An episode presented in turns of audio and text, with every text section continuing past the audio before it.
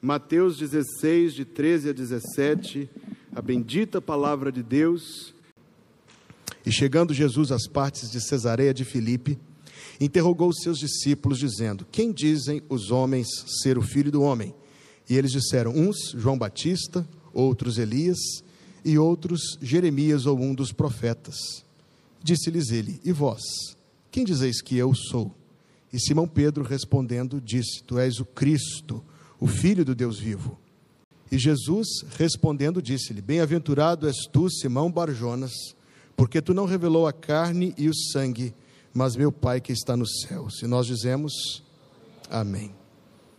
Irmãos, se algo tivesse sido escrito em 1381, teria sido escrito há muitos anos atrás. Mas você vai subtrair outros mil anos e eu vou ler algo que foi escrito no ano 381. E foi escrito por Gregório de Nazianzo, esse era o seu nome, e ele é considerado um dos pais, um dos patriarcas do cristianismo. Ele escreveu: Ele começou o seu ministério na fome muito embora ele seja o pão da vida. Ele terminou o seu ministério dizendo: Tenho sede, muito embora seja ele quem dá a água da vida. Ele experimentou cansaço, muito embora seja ele o nosso descanso. Ele pagou imposto, muito embora ele seja o nosso rei.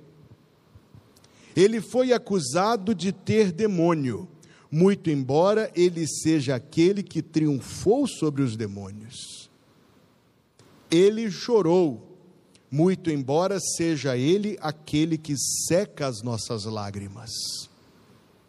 Ele foi vendido por 30 moedas de prata, muito embora seja aquele que com seu sangue comprou para Deus gente de toda tribo, língua, povo e nação. Ele foi morto como o cordeiro que tira o pecado do mundo, muito embora para nós, como ovelhas desgarradas, ele seja o nosso bom pastor. Ele morreu, mas ao morrer, venceu o poder da morte. Tocantes verdades sobre o nosso Salvador. Começando hoje, e por um número de quartas-feiras, nós vamos consultar aquilo que a Bíblia ensina sobre quem Jesus é. Este capítulo da teologia chama-se Cristologia, mas aqui nós faremos uma leitura muito aplicada ao nosso coração. Nós queremos conhecer tudo sobre Jesus, não é verdade? Nós que o amamos, queremos saber tudo sobre ele. Nós queremos conhecê-lo muito intimamente nós queremos amá-lo por tudo que ele é e nós queremos ter comunhão com ele a mais próxima e a mais sentida e íntima possível. Então hoje nós vamos começar um número de quartas-feiras e a cada quarta-feira vamos aprender, reaprender e meditar e contemplar coisas gloriosas sobre quem é o nosso Salvador. A Bíblia, é claro, é um instrumento pelo qual nós podemos conhecê-lo. No século XVI, quando Erasmo de Roterdã publicou o Novo Testamento em grego, ele escreveu no prefácio palavras imortais. Ele disse: Se nós estivéssemos diante de Jesus Cristo, se nós o víssemos com nossos próprios olhos, se nós o tocássemos com nossas mãos, se nossos ouvidos ouvissem o som da sua voz, nós não o conheceríamos tão perfeitamente quanto podemos conhecê-lo pela palavra escrita. E é verdade. Muito mais fidedignamente do que um retrato, do que um vídeo, a Bíblia Sagrada é o retrato perfeito de Jesus e o seu conteúdo são verdades que precisam ser conhecidas, que merecem ser contempladas e cujo efeito é permear as nossas vidas.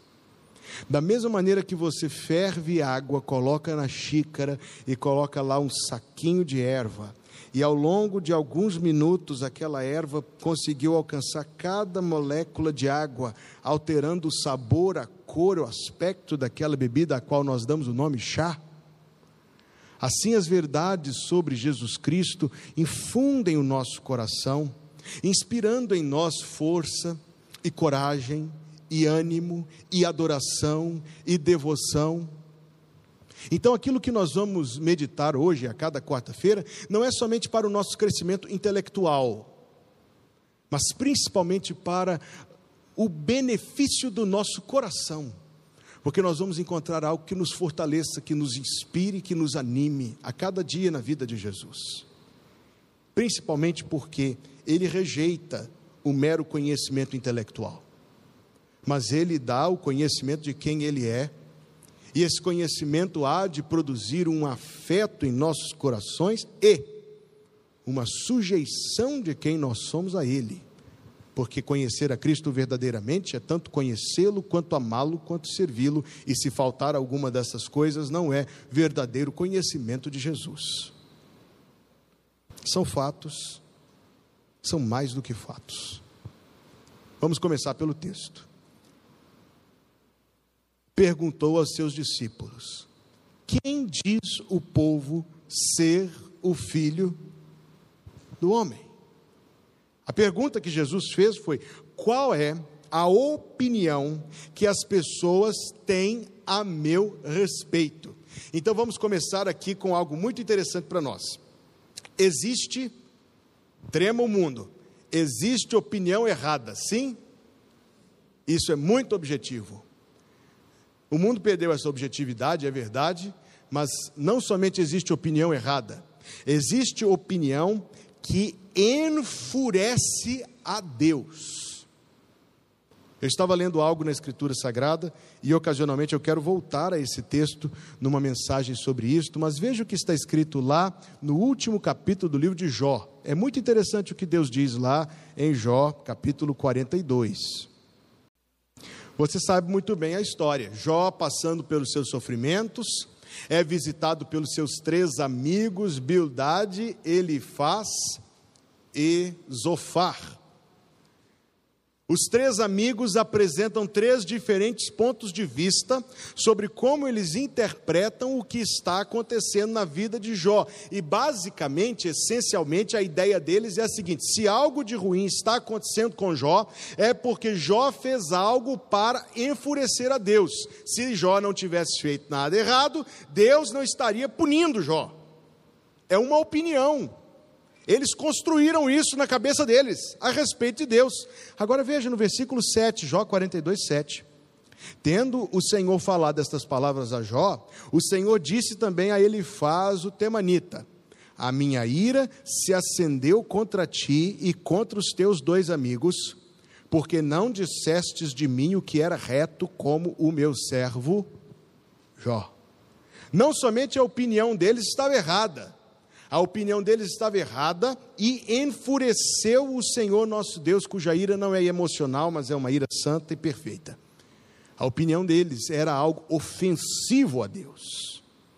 Aquilo que eles pensavam a respeito de Deus era uma ofensa ao Senhor Deus. A mesma coisa é verdade a respeito de Jesus. Volta ao texto de Mateus. O que as pessoas dizem a meu respeito?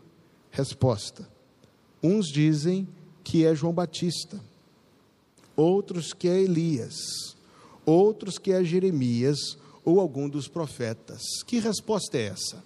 Bem, basicamente a resposta que diz que o Senhor Jesus deveria ser ah, algo ligado à religião, alguém ligado à espiritualidade, à fé, mas você percebeu que falta algo essencial aqui.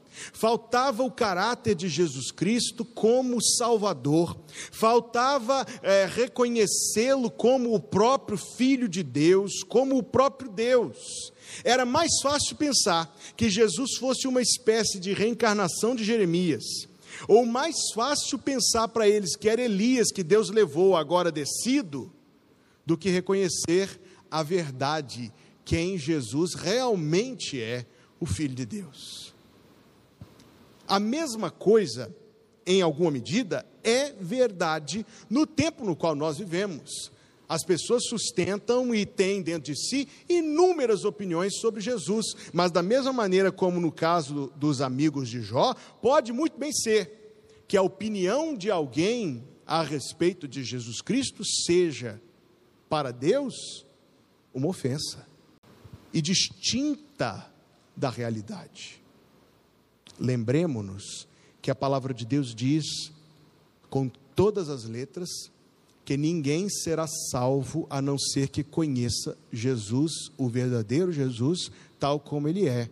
João capítulo 17, versículo número 3: A vida eterna é esta, que te conheçam a ti como o único Deus verdadeiro e a Jesus Cristo a quem tu enviaste.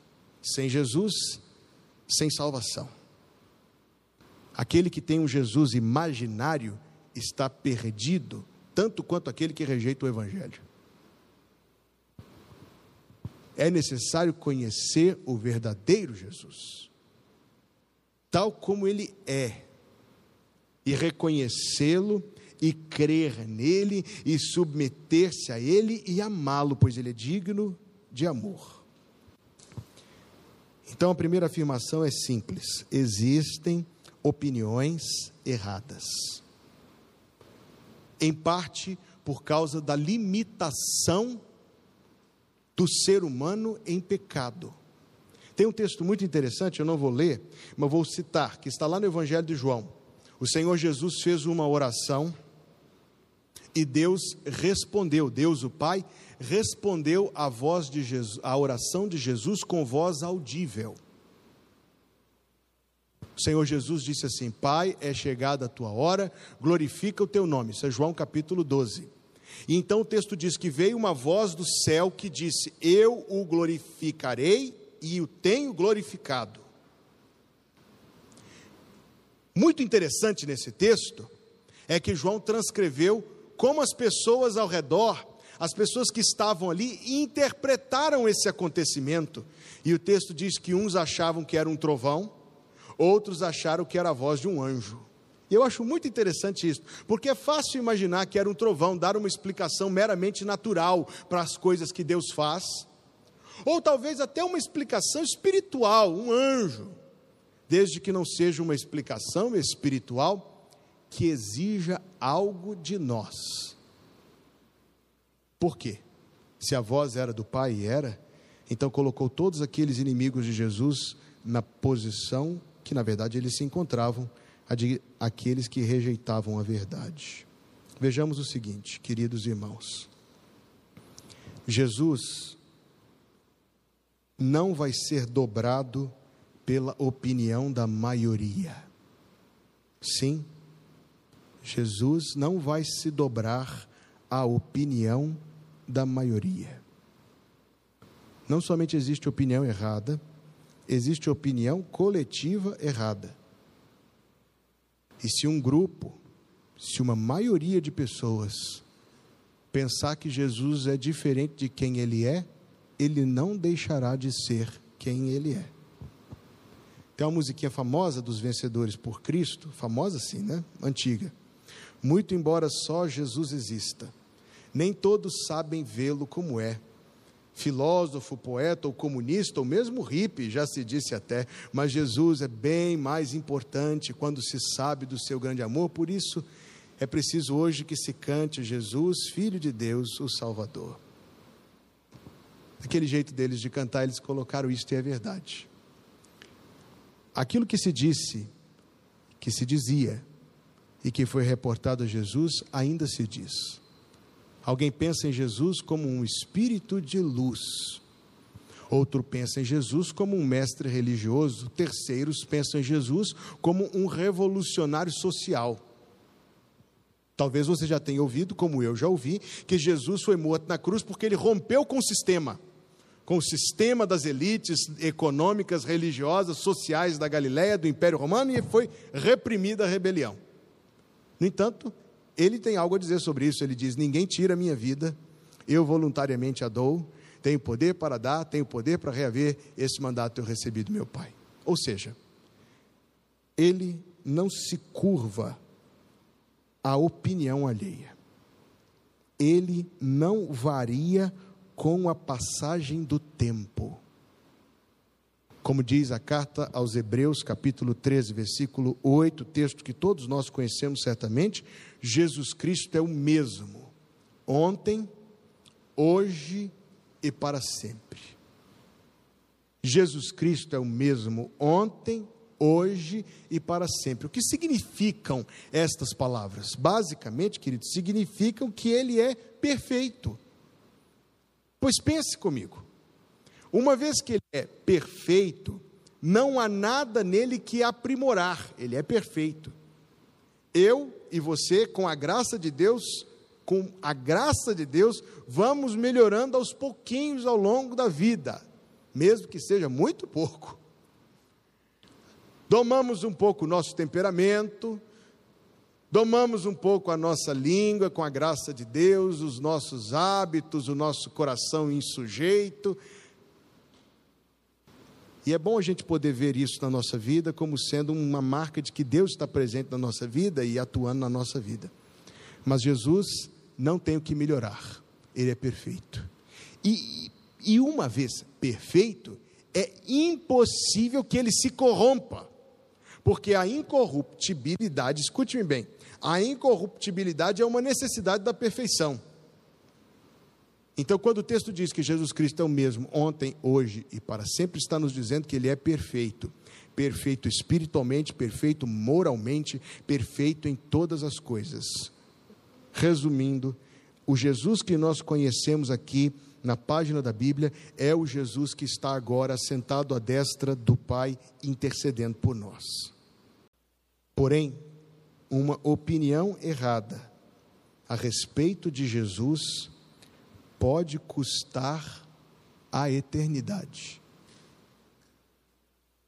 Porque a palavra de Deus diz: aquele que crê no Filho tem a vida, mas aquele que não crê no Filho não verá a vida, mas a ira de Deus sobre ele permanece. Eu li aqui João 3, verso número 36. Quem crê no Filho tem a vida. Você crê no Filho? Quem ele é?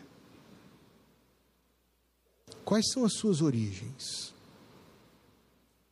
Quais são as coisas que o agradam ou desagradam?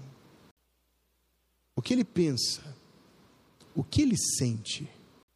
Ao longo da vida, com nossos amigos, cônjuges, filhos, irmãos, a proximidade e o convívio nos treinam a perceber até os pequenos indicadores. Quando você conhece alguém muito bem, até o jeito que a pessoa diz uma palavra diz muito mais. O tom de voz, a pronúncia, um gesto, um traço do rosto é um mundo de significado. Conhecemos a Cristo? Que sabemos sobre Ele? Quão próximos dele somos? Ele está entre nós, sim, mas se ele estivesse entre nós em pessoa, em corpo, um de nós, o que saberíamos sobre ele? Posso saber o seu aniversário, a cidade onde você nasceu, o nome dos seus pais, o seu endereço, o seu telefone, são coisas do nível muito superficial. Se eu me aproximar de você, eu poderei saber que comida você gosta, que time você torce, o tipo de filme que te apraz, lugares aonde você gosta de ir. E se a intimidade chegar assim a um nível mais profundo, você compartilhará comigo os fardos do seu coração, os traumas do passado, as experiências ruins e as boas, e aquilo que fez você se tornar quem você é.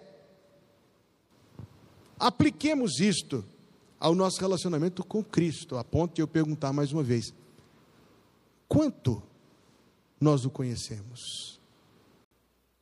Ele deseja ser conhecido de todos nós.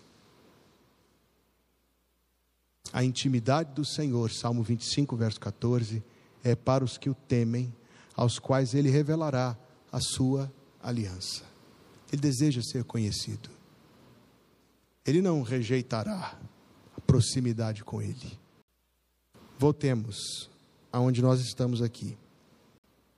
A opinião errada sobre quem ele é pode custar a eternidade. Suponhamos que um destes, que dizia que Jesus era João Batista que voltou dos mortos, primeiro estava muito mal informado, porque eles, inclusive, eram contemporâneos e primos.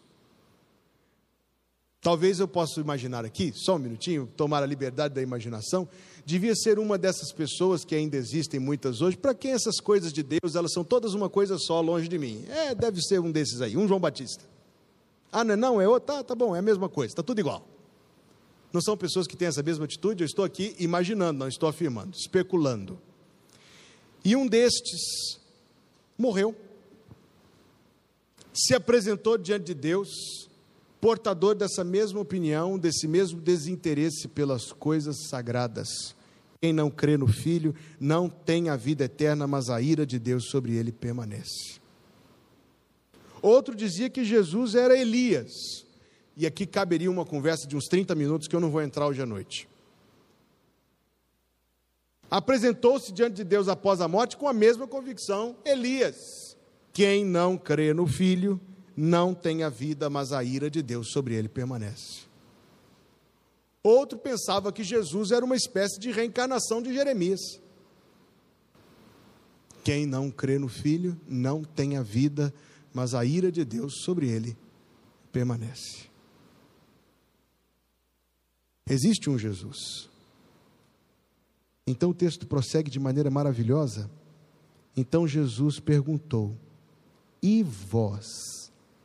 Quem dizeis que eu sou? Na primeira divisão do texto, na primeira pergunta da conversa, os outros. O que os outros pensam e falam a meu respeito. Na segunda, algo bem pessoal. E você? Qual é o seu parecer em relação a mim?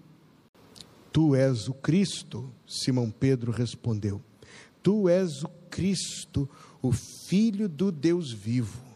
E então Jesus lhe afirmou: Bem-aventurado és, Simão Barjonas, porque não foi carne e sangue que tu revelaram, mas o meu Pai que está nos céus. É mais do que um prêmio por ter dado a resposta certa. Veja que a expressão que Jesus usou é muito poderosa. Ele disse: Bem-aventurado és Simão Barjonas. Alguém estará aí, estará aí com a tradução que diz: Você é feliz, Simão, filho de Jonas. Ou abençoado, Simão, filho de Jonas. A tradução basicamente da palavra, você conhece a palavra Macarios, que significa aquele que tem o favor de Deus como resultado da sua aprovação, ou seja, a pessoa aprovada por Deus, a pessoa a quem Deus, por sua aprovação, concede favor, concede bênção. É um estado espiritual, é um afortunado espiritualmente falando, é um felizardo. Tradu vamos traduzir da seguinte forma: o conhecimento verdadeiro de Cristo é uma elevada bênção espiritual. Você vai querer anotar isto. O conhecimento verdadeiro de Cristo é uma elevada benção espiritual. Vamos colocar isso numa, num, numa escala de bênçãos. Ser curado de é uma benção grande, não é, meus irmãos? Sim. No entanto, preste atenção na pergunta. É difícil a pergunta. Deus pode curar uma pessoa incrédula, não convertida? Inúmeras, quantas nós conhecemos pessoas com a nossa escala de bênçãos. Suponhamos que alguém recebeu de Deus a oração respondida pela ressurreição de uma pessoa morta. Não acontece todo dia. É um, com certeza, um grande milagre para dar testemunho. No entanto, mesmo essa pessoa que recebeu essa nova vida no corpo, eventualmente vai falecer uma segunda vez, correto? Por necessidade vai. Então, mesmo esse milagre, ele tem um limite até onde ele pode ser estendido. Mesmo que seja uma pessoa convertida, tem um limite até onde isso vai. Filhos são uma grande bênção e muitos são os que oram ao longo de muito tempo para receber essa bênção do Senhor, mas também tem um limite até onde vai. Emprego, salário, comida de cada dia, roupa, quaisquer outras respostas de oração, uma vez que às vezes até a gente está dirigindo no estacionamento e fala, Senhor, me ajuda a achar uma vaga que eu estou atrasado para essa consulta médica, para esse exame. É uma resposta de oração, dura duas horas e 15 reais lá na saída do estacionamento. São bem-aventuranças. Como, como negar? São bênçãos. São as bênçãos diárias, os grãos de feijão. São as coisas que Deus nos dá. Maravilhoso. Mas reduzem-se infinitamente se contrastadas com a bênção das bênçãos, que é conhecer Jesus como Ele é o verdadeiro conhecimento de Cristo. Bem-aventurado és tu, Simão Barjonas. A lembrança destas coisas, inclusive, é benéfica para que a gente aprenda a colocar as coisas em proporção. Do que eu estou falando? Porque nós podemos ser tolamente cegados e considerar que uma benção pequenina é maior do que uma benção grande. Se um cisco cair no seu olho, você não enxerga nem uma coisa gigantesca que esteja na sua frente. Quando não, a, nosso, a nossa fome por bênçãos pequenas é como um cisco que cai no olho e nos impede de ver as bênçãos grandes. Com que frequência nós deveríamos nos lembrar da nossa salvação. Em contraste com com que frequência nós nos lembramos que somos salvos com gratidão. A bênção das bênçãos é o conhecimento salvador de Jesus Cristo. Quando Pedro deu, entre aspas, a resposta certa, Jesus disse: Bem-aventurado és tu, Simão, filho de Jonas.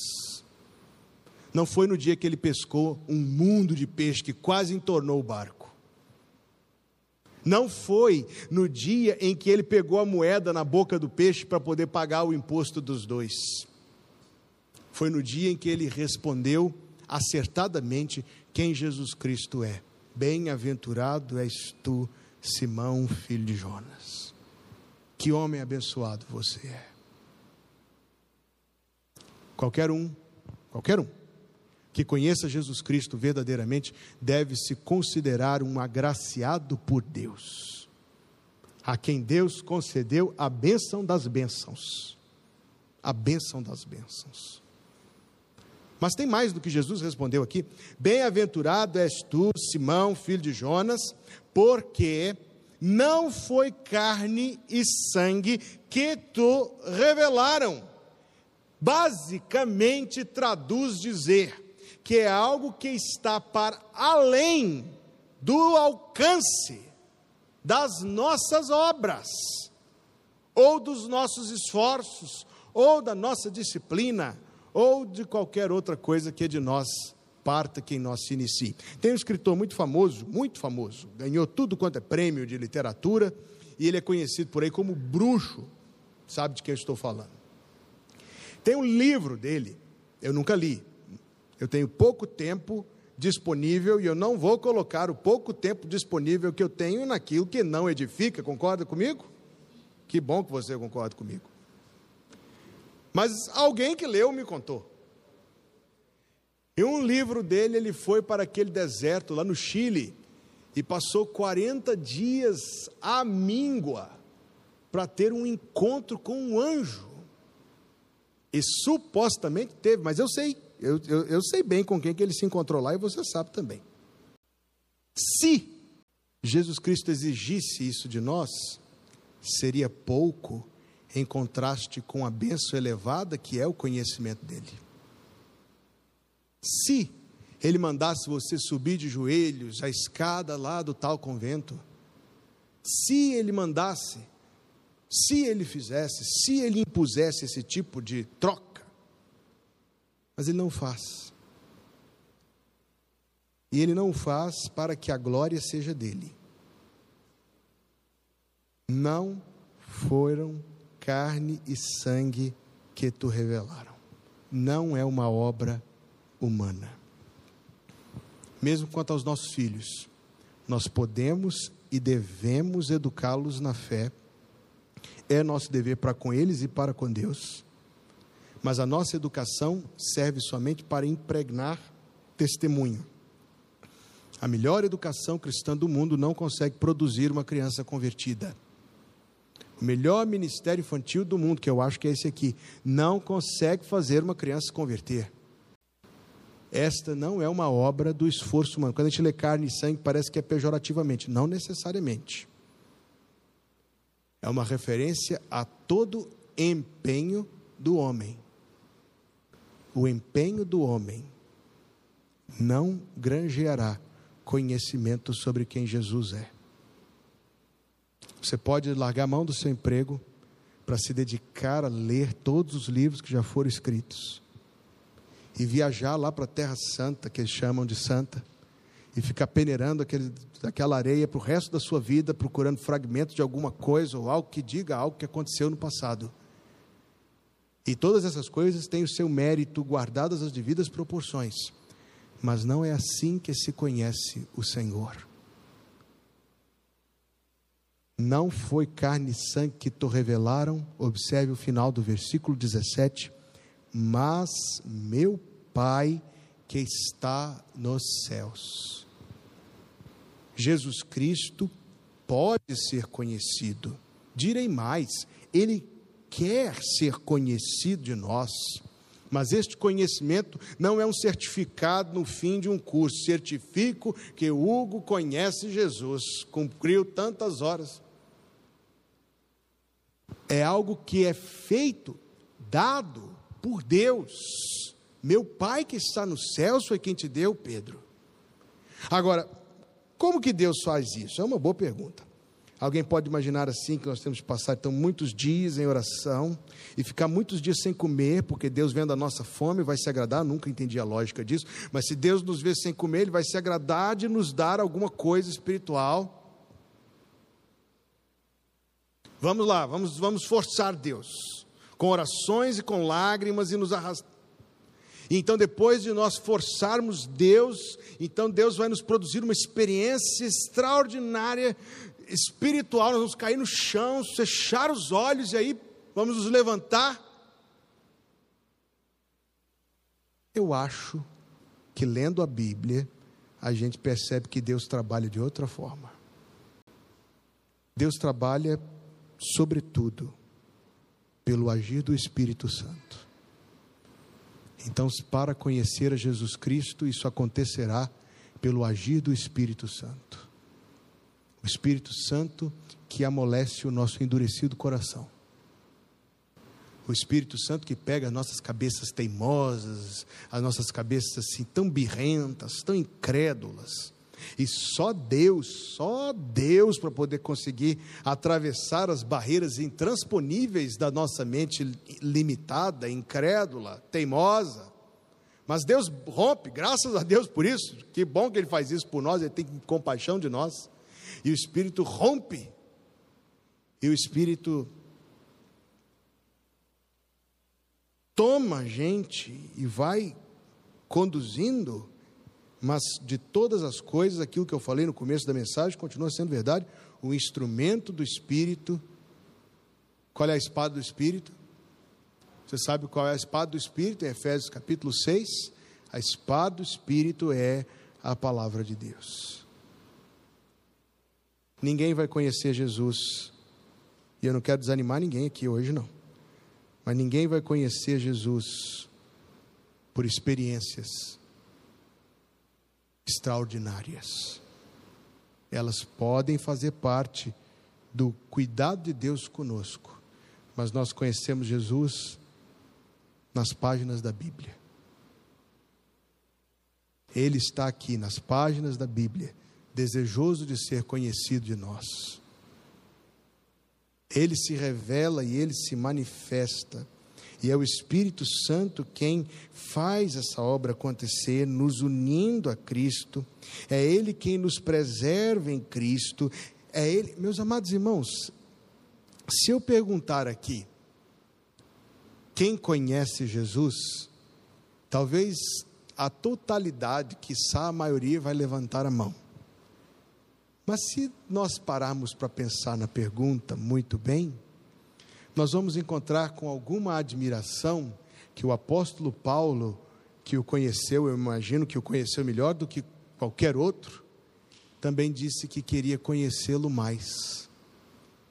E ele escreveu que tudo que ele fazia, ele fazia com o propósito de conhecê-lo. E ele chegou a declarar que ansiava o dia em que conheceria tal como era conhecido. Então, sim, todos os crentes podem responder que o conhecem, da mesma maneira que devemos dizer que ainda o queremos conhecer. E que as coisas que são verdadeiras a respeito dele ainda delas carecemos. Mesmo que não sejam novidade para nós, elas têm valor para nós. Mesmo que não sejam novidade para nós, elas fazem e têm o poder de fazer bem ao nosso coração. Então, meus amados irmãos, começando hoje, e por um número de quartas-feiras, nós vamos aprender algumas coisas sobre Jesus. Quarta-feira que vem, nós vamos meditar naquele texto. No princípio era o Verbo, muito interessante esse texto. Vamos ver a eternidade de Jesus Cristo. Depois nós veremos sobre a sua encarnação. Aquele texto que diz, e umas Bíblias dizem ele se esvaziou, a outra diz que ele se fez de nenhuma reputação, vai ser assunto para uma quarta-feira, só isto, muito interessante assunto. Depois nós vamos ver um pouco sobre a sua vida nesse mundo, sobre a sua humilhação. Vamos ver muito, meus amados irmãos, sobre a sua perfeição. Não veremos todos, eu cheguei a pensar em ver todos, mas são muitos os milagres. Então nós vamos fazer uma seleção dos milagres por categoria e vamos aprender sobre os milagres de Jesus, sobre os sermões e as parábolas.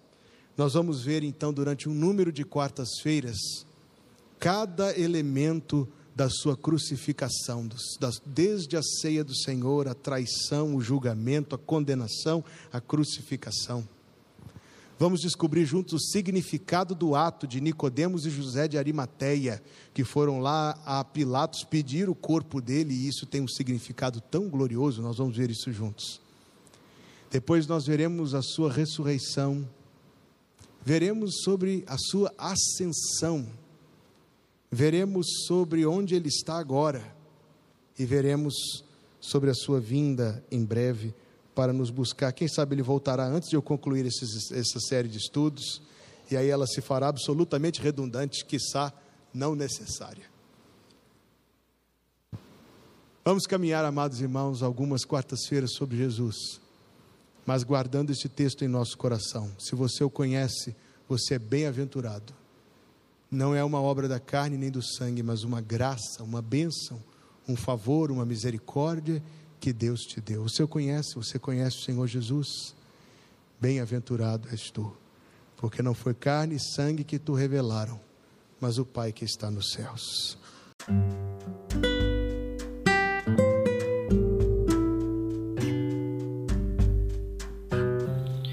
Obrigada por estar conosco. Volte sempre. A Igreja Batista Plenitude tem sempre uma mensagem de Deus para você.